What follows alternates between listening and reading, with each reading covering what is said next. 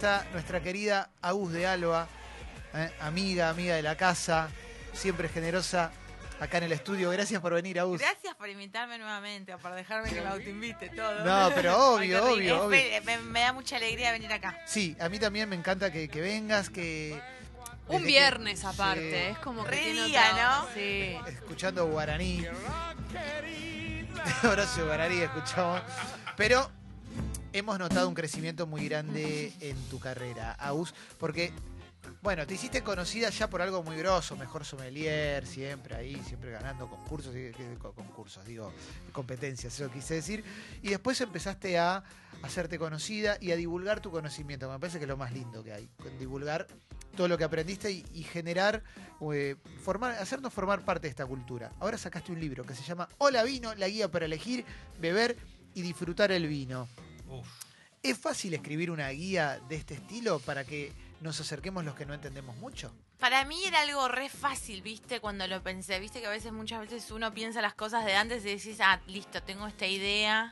Y, y la idea también del libro es, eh, fue durante tres años lo que hice fue recopilar las preguntas que más me hacía la gente. Y cuando llegué a la pregunta 100 me di cuenta que se repetían. Claro. Entonces dije, bueno, acá tengo, esta es la base, esta es la columna del- vertebral del libro, contarle a la gente lo que la gente está buscando, lo que el consumidor que va a comprar vino a un chino, a un súper, donde sea que compre en una vinoteca, busca. Y quería hacer un vino, un vino de libro, un libro de vinos que no hable de vinos, porque no hay reseñas de vinos, no hay Claro. marcas. Y cuando empecé a ahondar en el tema, primero me encontré con que, con que a la, a la, a la reboté bastantes editoriales, ¿viste? Y, ¿En serio te Sí, porque era como que tipo un libro de vinos sin hablar de vinos. Entonces yo decía, no, le quiero decir a la gente cuánto dura una botella abierta, Sí, eso es lo cómo elegir un vino para un asado. Ah, es lo más eh, útil. Sí. Como Lo que además todo el mundo, es lo que estás diciendo vos, lo que todo el mundo te pregunta en las redes o cuando vas a una nota. Sí, cómo empiezo a tomar, Sí. eh, no sé, si qué sacacorcho compro, qué copa, cómo elegir el vino para una pasta, esas cosas que...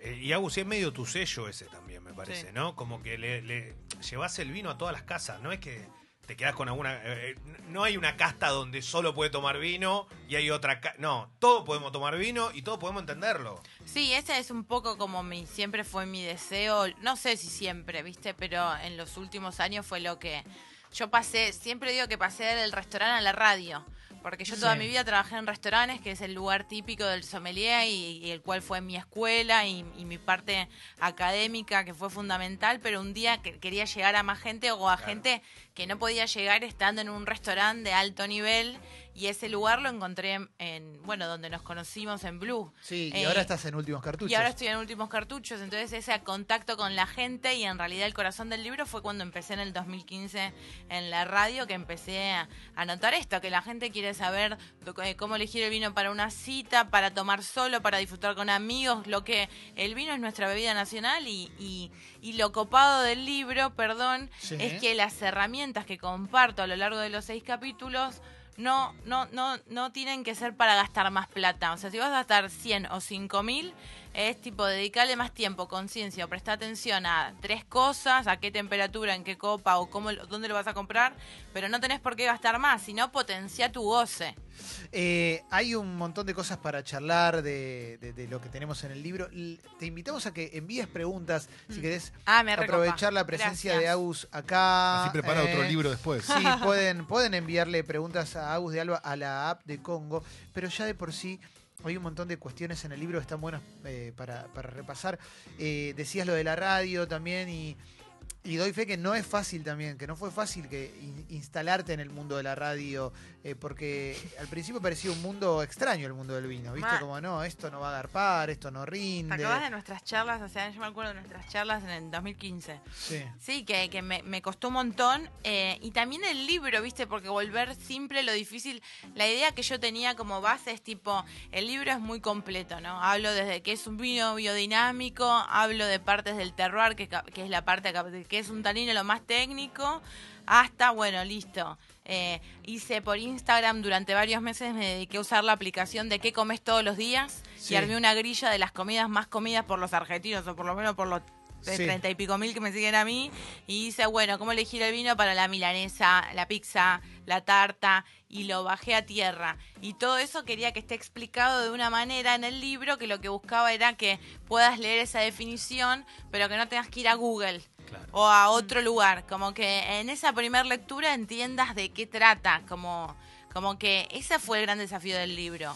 Como que sea para todos. Y siempre lo que digo es que es muy loco. eh, porque como este- en esto de, que fui pasando por diferentes editoriales hasta que finalmente Planeta me dijo, este proyecto está buenísimo, queremos que armes tu equipo de trabajo y me dieron la posibilidad de que mi- una de mis mejores amigas, Daniela Dini, sea la editora, de que Roy em, García haga el arte, yo pude, tuve la posibilidad de armar mi propio equipo de laburo.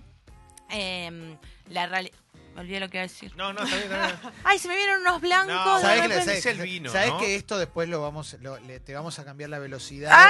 y vamos a usar. Ah, Acaba de olvidarse lo que iba a decir. Esto le bajamos la Me velocidad. repasa. Y va a decir. Ah, no, me acordé, ¿Se acordó? Eh, ahora ¿Puedo ya- rebotar? ¿Puedo rebotar? ¿Puedo No, ahora no. ahora- no, mentira, Ay, sí, sí, podés, podés. No, que lo que me pasó era que como yo había empezado a hacer el libro antes de conseguir la editorial que me lo banque, el, ese, ese, esa pospuesta, ¿cómo se dice? Posponiendo Sí. de eh, sueño, sí. ese postergamiento, Postergamiento. ese, ese postergamiento de sueño, dije, bueno, voy a hacer, o sea, Hola, Hola Vino, que hoy es tour por el interior del país, taller en festival bar eh, y teatro, empezó con la idea del libro, como el libro nadie se copaba, ninguna Mm. editorial, lo llevé a un taller y ahí fue que el libro se termina de armar con la respuesta de la gente. Entonces, por ejemplo, estaba armando de cómo elegir un vino, que es el capítulo 5 del libro, lo llevaba a un taller, sumaba las preguntas de la gente Claro. en base a esa temática y ahí completaba el capítulo del libro. Entonces, cuando llego a Planeta tenía algo como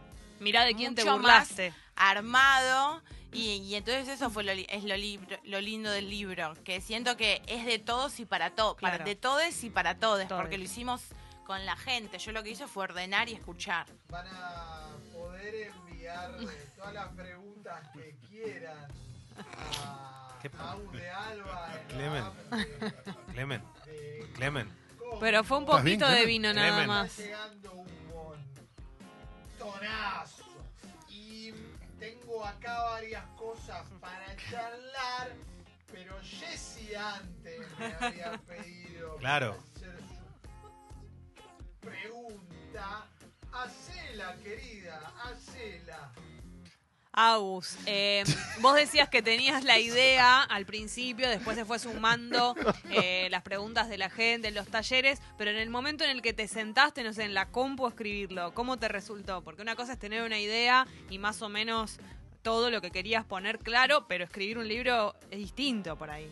No, no, no, fue, fue una, fue, y aparte, no, no, fue tremendo ese momento. O sea, la realidad es que el índice fue lo primero que hice por esto de, decir, bueno, voy a Te volcar en un. Excel las preguntas que me hace la gente. Entonces, tipo, terminaba una columna de radio, eh, iba a dar una capacitación a un grupo de camareros, me cruzaba con alguien en la calle, eh, armaba la cava personal a una persona y pregunta que me hacían la anotaba en el teléfono y la volcaban al Excel. Entonces, esa fue la columna vertebral. Después, el ponerme a escribir, eh, sí, me costó mucho, como esto, viste, de la mente en blanco, decir por dónde Sí. empiezo, como que tuve muchas crisis. Me da la sensación de que es un buen regalo, además, este libro, porque además en la contratapa dice las razones por las que este libro es indispensable y es bien concreto lo que va diciendo, ¿no? Como Totalmente. Para, para cuando tenés una duda. Entonces, me parece que eso es excelente, bien concreto y cortito. Totalmente. Agus, te quiero hacer una pregunta que, que tiene que ver con ya con lo que empieza a preguntar la gente. Sí. Eh, hay vinos que salen del canon común, que salen del canon de los vinos que puedes conseguir en todos lados, como por ejemplo este que trajiste, eh, que rico. se venden en algunos Es re lugares rico. específicos, como pizzerías muy grosas del barrio Mm. chino, etcétera, etcétera. Y te quería preguntar por esta, este estilo de vinos nuevos que salen un poquito, que son ediciones limitadas, quizás, no sé, más eh, orientados a otro tipo de, de consumidor. ¿Qué diferencial tienen? Por ejemplo, contanos el que tenés acá, totalmente problema. Mirá, eh, el, el por qué que traje este vino, que es el Hippie Love Criolla, es porque recibo muchas consultas de gente que quiere empezar a beber, o que el vino no le gusta y quiere que le guste, o que el vino le parece fuerte. Y esta es una variedad tinta que se llama criolla, que, en realidad es una uva muy típica, es una uva que nace de descendientes de variedades europeas que llegaron a Argentina, se cruzaron y dieron origen a este grupo de variedades criollas. Lo que tienen en particularidad es que, es que eran variedades que se usaron durante muchos años para la producción de vinos en Damajuana y hoy se está volviendo la vuelta de las criollas de calidad porque se encontraron viñedos abandonados y se están haciendo criollas de calidad y lo que tiene en particular es que es un vino muy fácil de beber, como es una uva con poco color, lo vemos todos, Sí. es redondito, jugoso, rico, no tiene la parte ta- la carga tánica que te seca la boca, que es lo que te hace fuerte el vino, es muy fácil de tomar y es una gran llave de entrada al mundo del vino, la variedad criolla. Es una versión de calidad de lo que antes era el vino de mesa, ponele una cosa así. Sí, es un vino súper bebible. No por, no por, no por mala calidad, eh, sino por fácil, por la Porque es bebilidad. fácil, claro. Agus, Sí. mirá lo que te pregunta acá Chope. Dice, ¿qué onda esos vinos que están en algún rincón de la góndola de los chinos, que son quizás del año 2014 más o menos, pero valen menos de 200 pesos? Y te pregunta, ¿cuanto más añejo mejor o puede que no en este caso? Mira, de eso hablo en el Me encanta cuando me hacen una pregunta que ya está. Eh, de eso hablo en el, en el libro La Vino, pero la realidad es que eso es un mito. No todos los vinos mejoran con el paso del tiempo. Y hay una regla que usé mucho en el libro, que va especialmente para este caso, que es, eh, por lo general, si es menos de 300, no busques para atrás. Busca Claro. una añada cercana hoy. Claro. O sea, si te vas a comprar un vino de 250 pesos, si hay un 2014 o un 2018, 2019, usala más cerca de hoy porque en reglas generales, cuanto menos gastas, la bebilidad, la mejor bebilidad es el presente. Aparte, imaginemos también que el chino, y sin desmerecer a nadie, ¿no? Pero hace calor, le está entrando el sol bastante, digamos. Lo tiene ahí en esa, en la barrica esa que está vendiendo en el. No La sé cómo barrica llamarlo. esa es hermosa. No sé cómo llamarlo, ¿viste? Pero eh, lo tiene ahí, dale. No, No. la- no son las mejores condiciones tampoco para tener un vino No, no estacionado. lo son, pero la realidad es que hay muchas veces me llegan fotos de gente que me mandan por Instagram, arroba Gus de Alba, me pueden preguntar lo que quieran, Claro. de tipo, me compré tal vino y es un vino capaz de 200 pesos y lo estoy guardando para un momento No, especial. tómatelo. El momento mejor de consumo de un vino de, de más para todos los días o cuanto más bajo es el precio, más pronto es su bebilidad. Está buenísimo que hay un glosario. Esto me copa al final. Por Ah. ejemplo, acidez, astringencia, añada, añejamiento sobre el- y de- la definición de cada uno. Esto era son también preguntas que te, te Sí. hacían. Y de O que son cosas las claves que hay que saber. Sí, que son las, las, las palabras más complicadas que la gente, tipo vino redondo, que la gente te dice, ¿qué? Bueno, y está explicado ahí. Hay una parte del libro que a mí me copa mucho, que es antes de eso, que es el cuadro de las comidas más típicas. Entonces buscas milanesa, ¿con Eso qué es opciones de vino? espectacular. Ah. ¿con qué opciones de vino? Eso me encanta. ¿Qué? 10 Esos- cosas que tenés que saber para combinar vinos y platos. Eh, Eso. no, mira, ¿te, te puedo mostrar? Sí, claro. Acá lo encontré. Eh, carne porcina o, o carne de ovino va con tintos cuerpos medio o con cuerpo. eh. A ver, eh, milanesa sola a caballo o Maryland, blancos o rosados suaves Me o tintos muero. ligeros. Claro, porque eh. se clava un tinto con- comiéndose todo eso, Sí. se Ay, muere. ay, ay, pobre. con una Maryland. Es, como, es como el sushi, ¿no? Comida picante, blancos ligeros y aromáticos. Ese es mi. Ahí yo juego en esa. eh. Lo copado que cuando te digo blanco, ligero y aromático, tampoco es claro. Yo propongo lo que es blanco, ligero y aromático y está en la contratapa interna del libro, Bien. Sí. que te digo que es blanco, ligero y aromático. Esto es lo. Es un- del este imán. libro está re bueno, Sí. Es loco. excelente. Es un re buen libro posta. ¿eh? ¡Ay, Es re- gracias! Y puedo dar un- No, me rico. ¿Puedo dar una idea? Se viene el Día de la Madre. Es, me parece un Está buenísimo, regalazo. en serio, porque es muy didáctico, no es. Aparte, no es snob, no es snob. Y eso Sí, está buenísimo, Agus, sí. porque hay una cosa medio tilinga del vino que ju- hay gente que gana tres pesos de más y se, y se manda al mundo del vino, ¿viste? Como el, el cincuentón que se compra la moto. Bueno, y. gusta leer. A mí me Bueno, gusta el capaz vino. te gusta el ¿eh? vino también. Me gusta el vino. Me gusta. 10 Gus. cosas que tenés que saber a la hora de elegir una botella de vino. Y esto es interesante, porque normalmente nos perdemos un poquito. ¿eh? Voy a ir al primer consejo, Agus, y te voy a pe- pedir que lo desarrolles un poquito, porque dice, ten en cuenta la estación del año para elegir el estilo del vino. ¿eh? No es lo mismo tomar un vino en verano que en invierno. Para el calor, lo ideal son más frescos, ligeros, de baja graduación alcohólica. En invierno se ven vinos con más cuerpo, robustos y con un poco más de alcohol. Quien escucha esto dice, ¿cómo me doy cuenta cuál es uno robusto, cuál es uno liviano? ¿Cómo distingo ahí, Agus? Porque vas al imán, que es lo que, al imán o la contratapa interna, que, que lo que propongo es, o sea, esto es toda una idea mía. No es que esto est- existe. Hay gente que está de acuerdo y gente que no. Hay Ah, gente, o sea, digo, es una es un orden que, que yo busqué y conclusión a la que yo llegué Bien, está en bien, la así. cual en vez de lo que le, lo que busco proponerle a la gente es en vez de elegir un vino por el precio va a ser siempre determinante y en eso no no voy a discutir Sí. pero en vez de elegir un vino por marca o por lo que te da confianza pensar en la estación del año la comida y el momento el para qué vas a comprar ese ese vino te haces ciertas respuestas que yo te propongo en el libro y la conclusión siempre tiene que ver blanco tinto, cuerpo ligero, cuerpo medio con cuerpo. Entonces, todo, todo el libro interactúa con ese imán que ordena los vinos de la góndola por intensidad. Con Ahí ese va. imán interno en la contratapa. Entonces vos vas leyendo un capítulo y volvés al imán interno. Mirá qué Entonces bueno. cuando te dice con cuerpo, vas al imán interno, que es con cuerpo, ¿entendés? Vino tinto ligero criolla, Pit Pinot Noir. por Claro. ejemplo, Claro, criollo es el que estamos probando acá. Estamos probando. Yo, yo tomé media copa. Él ya y- probó, ¿eh? Él ya probó. Con Me media encanta. copa estoy como Ya si está, tuviera a ver, cuatro sonreí. pepas encima. sí. Sonreí. No, Sí, ya está sonriendo. me encanta esta nota porque no me había pasado eh, de que mm, como que siento que, que, que sea tan interactivo con el libro, me parece. Exacto. No, quería decir eso, me parece. Pero porque, perdón, te voy a decir cosa. máximo del Somos planeta. buenos. Agus, sí, te voy a decir algo. Es la capacidad de Clemen. Clemen tiene la capacidad esa realmente. ¿eh? Para mí, uno de los mejores entrevistadores de la Gracias, Argentina. Leo. Por escándalo. No, pero es verdad, porque no está mal reconocer. ¿eh? Es algo que yo No, admiro. no, porque están yendo a un nivel de profundidad que tiene que ver con lo que busqué en el libro. Es como lo que Esto me están fascina. yendo a mi Porque corazón. yo fui a tu curso de vino. Ahí está. ¿eh? Pará, Clemen, y me puse en pedo, pero aprendí. Ah, ¿Puedo Aprendí. decir algo? Mi parte preferida que ya la estoy viendo. ¿Qué? ¿Cuál es? ¿Cómo elegir un vino para una primera cita, por ejemplo? ¿no? Y después está negocio, mesa familiar, pero a ver, como to- ¿puedo leer este extracto? Sí, Obvio. podés, podés. Como todavía no tenés ni idea del gusto del otro, claro, porque es primera cita, Mm, ni tampoco si vale la pena jugártela y gastar unos pesos de más, tiene razón. A la vez está bueno que sorprendas y encantes, es verdad. Te recomiendo tener en cuenta lo siguiente. Optá por un estilo de botella, como esta. A mí esta me parece una muy linda botella. chiquitita, ¿Estilo de la botella dice? Sí. Uy, me... Optá por un estilo de botella. Se arrepiente de lo que ¡Hay un errorcito! La idea de que sea un vino que haya, vaya bien con todas las comidas, así en el momento no tenés que pensar mucho. Rosados, tintos ligeros o de cuerpo medio. Ah, está bien, está Ven bien. la guía. Elegí Tremendo, productores tremendo. pequeños no tan conocidos, sorprende, eso me encanta. O dejate sorprender y empezá por vinos accesibles. Claro, no te la juegues. Mirá si vas a. a- Claro, la idea es tipo accesible. Vinos que siempre van a ir bien con comidas que son o blancos intensos tipo chardonnay o tintos ligeros como pinot noir o criolla. Claro.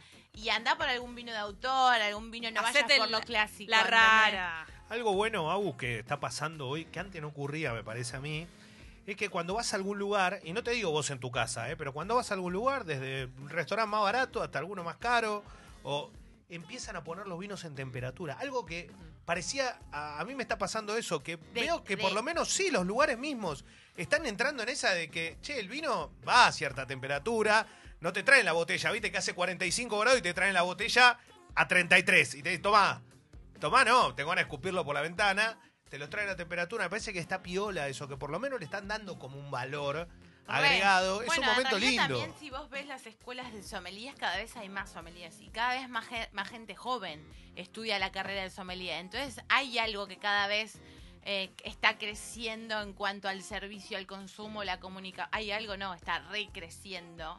Y yo qué sé, yo estudié para ser sommelier hace 12 años y era tipo el bicho raro porque tenía 19. Claro. Y era toda gente grande que lo hacía como El hobby. Hoy ves a un bicho. pibe de 20 años que se quiere dedicar al vino y no es raro porque son un montón. Eh, Eh. y, y otra cosa, recién Jessy te hacía una de las preguntas y pusiste comer con amigos, lindo, designar un encargado de vinos. ¡Ay, amo que Esto- hayas entrado en ¿Y esa! por qué soy No, porque, boludo, esa para mí es la cla- esa para mí es una clave tremenda de onda. Vas a comer un asado No con se metan de todos de en amigos. eso. Claro. ¿Por qué hay un encargado de la carne, por ejemplo, el asado? Un encargado del helado. Exacto. Y, hay vino 10 vinos distintos. Cada uno lleva una botella. Todos llevan eh, tipo Malbec o alguna variedad. Y o lleva, o también pasa otra que te dice, no, yo llevo el vino. Y compran siete botellas del mismo vino. Pero es muy común que, por ejemplo, en Un encargado de vinos. En mis asados encargado- hay un encargado de vino. Me estás jodiendo. Te lo ah, juro. bueno, sos la excepción. ¿Quién es? Te lo ¿Vos? juro. No, yo no. Bueno, y lo Porque que sé le, que lo consigues más barato, perdón, ¿no? lo Pero te que No, le- está bien. Lo que le propongo al lindo. encargado o encargada es que use la guía de intensidades y entonces se pruebes en un asado que vas a com- que vas a comer diferentes tipos de productos con diferentes tipos de intensidades un naranja, un rosado. Ay, qué rico el naranja, Qué lindo. por favor. ligero, un Hoy tenés una campera naranja, de hecho. Claro. El naranja, Me- media copa que de, el naranja era el que que dé iba, para el ministerio. el que iba con los postres, ¿no? El naranja, uno que iba con Sí, dulces. puede, puede ir, sí. También va mucho con tipo cerdo, Mm, qué rico. agridulces. Hay, hay pregunta de Mauro. Hay pregunta de Mauro. Quería hacer una pregunta. Y pueden enviar preguntas a la app de Congo, ¿eh? Buen día, Agus. Buen Eh, día. ¿Cómo diferencio si me gusta mucho escabiar, me gusta mucho el vino o quiero ser sommelier? O sea, ¿cuál es la diferencia entre alguien que le gusta mucho la bebida, no, no que tiene un consumo problemático, no estamos hablando Sí, sí, de sí. Un, un consumo responsable? ¿Cómo diferencio, bueno, si quiero hacer, me quiero dedicar a esto o simplemente es un hobby y me gusta mucho el vino? Qué pregunta difícil. Uy, es muy Uf. difícil. No, eh, qué sé yo. Es Yo- buen- eh, pero mira, eh, él, es, es- él es incisivo. No, porque soy Él el único que no tomó una copa de vino de todavía por ¿Vos estás también. en dudas? No, no, no, no. Ah. Una persona que le gusta mucho el vino. No, mira, ¿Cómo sabe lo- si, lo- si tiene que estudiar para ser sommelier La o simplemente... es que hay un error muy común. Me encanta tu pregunta. Ay, no, no, estamos reconectados. Siento que estoy reconectada con el team. Escucha, o sea, es así. Con el Timto estamos conectados. Maldito. Con, eh, no, es así. O sea, mucha gente me escribe y me dice, ¿cómo hago para hacer un curso de sommelier? Un, no es un curso, es, una, carrera, boludo. Claro. O sea, lo que tenés que estudiar, tenés que estudiar la, la- la vitivinicultura y los vinos y las regiones y los suelos de todo el mundo, desde ¿Cuánto Austria tiempo es? hasta Japón. Eh, y hoy, hoy son tres años. Ah, es diseño gráfico, es lo mismo. Entonces, la realidad es que... Pero está hay re jodido con el dólar hoy, 60, porque ¿cómo hace para ir a todos lados? No, no, los estudiás, estudiás geografía vitivinícola Ah, de todo el mundo. perfecto, no es que bebidas tenés que ir al destiladas, lugar. Bueno, Cigar, no, no, no, Bien, bueno, eso, oh, bueno, ah, está, eh, no. está bueno saberlo. está bien. Pero es una cantidad de información y estudias en diferentes idiomas. Es una carrera como para mí bastante compleja. Obvio, o sea, está bien, bueno, no es, mm, eh, no sé, No, no, no, física está bien, pero no, te estás Porque especializando cuando en digo algo. esto siempre me hacen bullying, pero la realidad es que no. Hay cursos de introducción, hay cursos para principiantes, hay talleres como la vino como los que yo hago, pero la carrera es una carrera que tenés que estudiar full time. Claro. Eh, Pale dice, de chico en la mesa de mi abuelo había siempre vino patero. Mm, Con el tiempo lo menciono y la gente que sabe de vino, entre comillas, me mira con cara de, eso es grasa. ¿Es así? Sarandía y un No, vino no. patero Para riquísimo. Yo hice en la primaria. ¿Sí? Nos pusieron a todos los niños. Todos los Ay, pendejos en Los pedo. para mí Simpson. tendría Es que los rehaber. Simpson. Te lo juro, mi mamá es testigo. Todos los niños, eh, no sé si no era jardín incluso, ¿eh? Todos a pisar uvas. Ahora y de vemos. ahí salió el, el Todos los pendejos Te patinándose, juro. todos en Era pedo, pa- arruinados los era nenes. como una palangana gigante y todos Claro. pisábamos uvitas. Mira, Se tiraban los para curas. mí, no. ¿Real? No, no. Una- no, no, iba a decir un chiste, pero malísimo. No, eh, que mm, para mí no hay nada de grasa con respecto al vino, porque el vino es jugo de uva fermentado, Claro. y es nuestra bebida nacional. Ella, yo hice vino en una cacerola cuando empecé a estudiar. Fui a comprar uvas a la verdulería, tenés la levadura en la piel, el azúcar, la levadura de la piel transforma el azúcar de la uva en alcohol, las aplasté y las puse en una cacerola y empezó a fermentar. O sea, de ahí a que sea rico, bueno, hay gente Claro. que Claro. estudia, digo, hay vinos destacados, están los mejores vinos de Argentina, hay reconocimiento, hay búsqueda. No por simplificar el trabajo de, Claro. de- obviamente que hay una búsqueda y, y complejidad. Marginal. Pero pero la realidad es que no, para mí no, en el vino pa- para mí el mundo del vino tiene que ser inclusivo. Claro. Bien, claro, Pero, como y- todo. es- Está bueno, perdón. buenas preguntas. No, porque justo te metiste con esto. Pisaste lo- las uvas, hiciste tu vino casero en tu momento. Está buenísimo. Así empezaste. Digo, ¿por qué siempre caemos con que no? Tiene que ser de Mendoza, el vino, tiene que ser esa Claro, puede ser de Almagro en este caso. ¿no? O hay que ir a, no sé, a Cafayate, porque ahí. ¿qué? No, bueno, porque cuando hablas, cuando te metes en tema de calidad y complejidad, obviamente que ahí entra el juego el lugar y quién lo hace, la, mi- la mirada de la persona que hace el vino. Pero la diferencia que es la uva, la temperatura, ¿cuál es la El diferencia? suelo, ¿no? También todo. Hay muchos componentes, o sea, el- el- las características climáticas Sí. del lugar, características del suelo, los componentes del suelo eh, y la mirada, de el conocimiento de la persona. Por eso también hay vinos, eh, no sé, que son reconocidos, que llevan a la bandera de Argentina y nos representan en todo el mundo. Hay vinos que ganan concursos, hay vinos que valen 10 lucas, vinos que valen 800.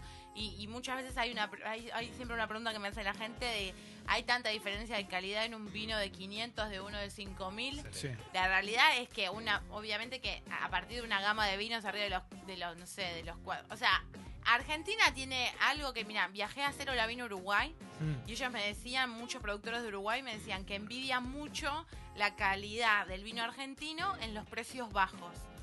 Porque realmente en ese precio no se puede competir. Sí. Ellos no pueden competir y eso es una realidad. Y después lo que pasa es que, que- que también como cada vez hay más profundidad en el tema y cada vez más estudio, hay cada, o sea, obviamente que ahí va subiendo de precio porque estás hablando del detalle, del deta- es como del, Sí. del micro lugar, obvio. de, bueno, ustedes lo, lo deben haber escuchado a Julián también. Mirá lo que dice chica sobria. Estoy tratando de que me guste el vino y no hay con qué darle. No me quiero dar por vencida. ¿Qué hago? Criolla, para eso traje para los oyentes que estén Este es, escuchando. este es el vino que trajiste hoy, el vino. ¿Cómo empezar a beber variedad tinta criolla? Hay de mil y hay de 150 pesos, pero lo que tienen todas, obviamente que cuanto más, más barata, digamos, es más simple y más frutal y cuanto más cara, más complejidad. Pero lo que une a todas las criollas es la lo, lo fácil de beber. A Clemen ya lo convenciste, ¿eh? No, Ya no, ya ya- ya- Está Ya me bajé la copita. No, y recordé que conocimos en Carmelo nosotros el año pasado productores de vino muy simpáticos El Tanat, también. ¿no? Tanat, que es una cepa muy rica. Va, no sé. ¿eh? Acá Eh, Y es empezó. un vino súper intenso. Sí, muy intenso. Sí. Sí. Qué bueno, ¿eh? Pero bueno, por lo menos podés ir, digo, cerca, podés conocer un cómo se hace. Digo, No, para está buenísimo. No viajar 20 horas también. No, claro, sí, obvio. No, es un replan. ¿Qué es el vino naranja? Preguntan acá. Mira, eh, existen uvas blancas y uvas tintas, ¿viste? Sí.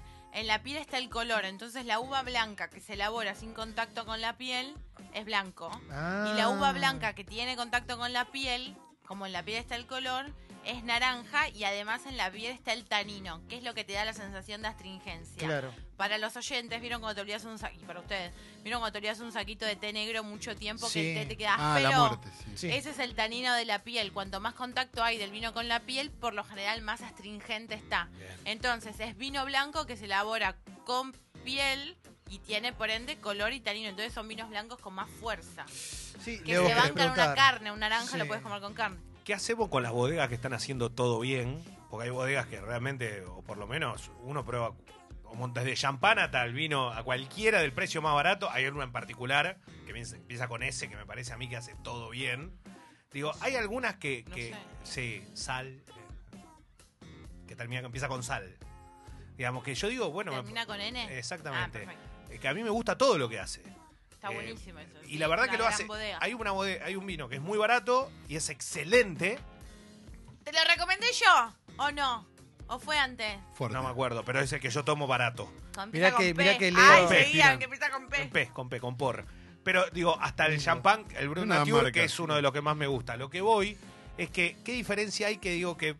¿Quién es el enólogo el que tiene la diferencia ahí? Que digo que puede producir que, que tal vez un montón de las Mirá. cosas que hacen son buenas. La característica principal del vino, lo nombro, ¿no? Sí, no, pero- Del porti- de Portillo, que es un vino de 150 pesos, no sé cuánto está ahora, pero de cien- menos de 200 pesos. La principal diferencia de ese vino por ese precio es que en esa gama de precios es el lugar. En esa gama de precios hay muy pocos vinos del Valle de Uco. Y el Valle de Uco tiene una uva, las características del clima y del lugar son maravillosas. Bien. Y te da una frescura, unos aromas que son... Entonces, por lo general, no, en el- no, por lo general no. Siempre, o sea, eh, todo empieza en, el- en la viña, en la calidad de la uva. Con uva mala no la podés mejorar, uva buena la podés arruinar, obvio. Eh, o potenciar. Bien, Che, muy, muy, muy lindo la cantidad de mensajes que llegan, ¿eh? no. Acá te preguntan por un vino, dice una persona, acá venden uno húngaro que vale 850 pesos. ¿Vale la pena probar un vino que no, conoces sé. y que cuesta tan no, caro? No, no tengo ni idea porque en Hungría se hacen diferentes, como bastantes vinos. No sé qué, qué vino será. Es como, que- sí, no sé, cualquier cosa que me, que me escribe y me mande la foto. Ahí va, no me sí, sí, acuerdo si la otra vez te habíamos preguntado, pero ¿qué onda el vino orgánico? Bueno, a eso está en el libro, los vinos orgánicos, naturales y biodinámicos, que es como toda una tendencia, Mm. no una tendencia, pero bueno, de moda ahora. Una nueva, sí, se está hablando mucho. Bueno, yo dije tendencia y justamente el otro día hablaba con, con un grupo de sommeliers y, y vengo escuchando y es una movida a nivel mundial que, que, que, que no es tendencia, que es una forma de consumo, Sí, claro. una nueva forma de consumo que llegó para quedarse, que tiene que ver con hacer vinos, o bueno, también pasa en, en otros productos, en, en- en- eh, con la comida, en hacer vinos con la mínima intervención posible, con la mínima manipulación, tanto en el viñedo como durante la elaboración. Eh, después cada uno tiene su regulación, el orgánico no es lo mismo que el biodinámico, pero en realidad se busca eso, como la pureza, como la mínima intervención de, de la Y- persona que lo hace y de agregados. en ¿El resultado es un sabor más fuerte? o Yo los probé y no me acuerdo, pero es más fuerte el sabor. Mira, lo que tienen en común para mí la gran mayoría es que son vinos como más bebibles. Mm. com- es bastante difícil de explicar porque la- realmente para un consumidor nuevo que empieza la diferencia es por lo general no están filtrados, por lo general hay como, yo después de, de varios años de probarlos, hay como una pureza, Mm. tiene como otro sabor, como que te diga más a tierra. Ok. Em, Sí, orgánico, como eh, todo lo sí, más como todo lo orgánico. orgánico, ¿viste? Como más que sentís la tierra y tienen la, la característica principal para mí que los une a todos es que tienen menos cuerpo que los vinos convencionales, más bebibles y más acidez, como más fresco. Che, Agus, el libro está, está buenísimo. ¿eh? El libro se llama Hola Vino, la guía para elegir, beber y disfrutar el vino. Un. Algo muy Sí. importante que me, que me hicieron, que me lo dispararon recién con unas preguntas que me estaban haciendo, es que también se pensó mucho en el precio del libro, ¿viste? Por esto de que, de que a veces el mundo del vino queda para unos pocos y en esto de la inclusión eh, peleamos mucho con el precio. Por eso también yo no quería que el libro tenga fotos, pero fue una de las decisiones de, bueno, de qué, de qué manera llegar. Y el, lo digo el precio porque me parece... Y el libro está a 700, eh, 700, 800 pesos, 799 pesos. Siempre digo 7,99. Sí. Eh, y también nada, es eso, la idea era como que, que, que todo cierre, que obviamente que capaz para mucha gente es un montón de plata. Pero es ¿no? la- No, el no, precio base de un libro hoy por el- hoy. Sí. Claro, es el precio de un libro, como digo, Sí. en eso, en que todo sea justo. Eh, mucha gente dijo lo voy a regalar para, para el Día de la Madre también, para un montón de, de mamás que quieren Navidad está a la vuelta de la aprender. esquina también. Sí, Sí. sí, sí. La verdad que es súper útil, didáctico, copado y, y escrito por una persona que sabe muchísimo y que sabe explicar todo. Agus, gracias por haber venido. No, ¿eh? lo más me encantó. Muchas gracias por las preguntas tan copadas. Gracias Gracias, lo más.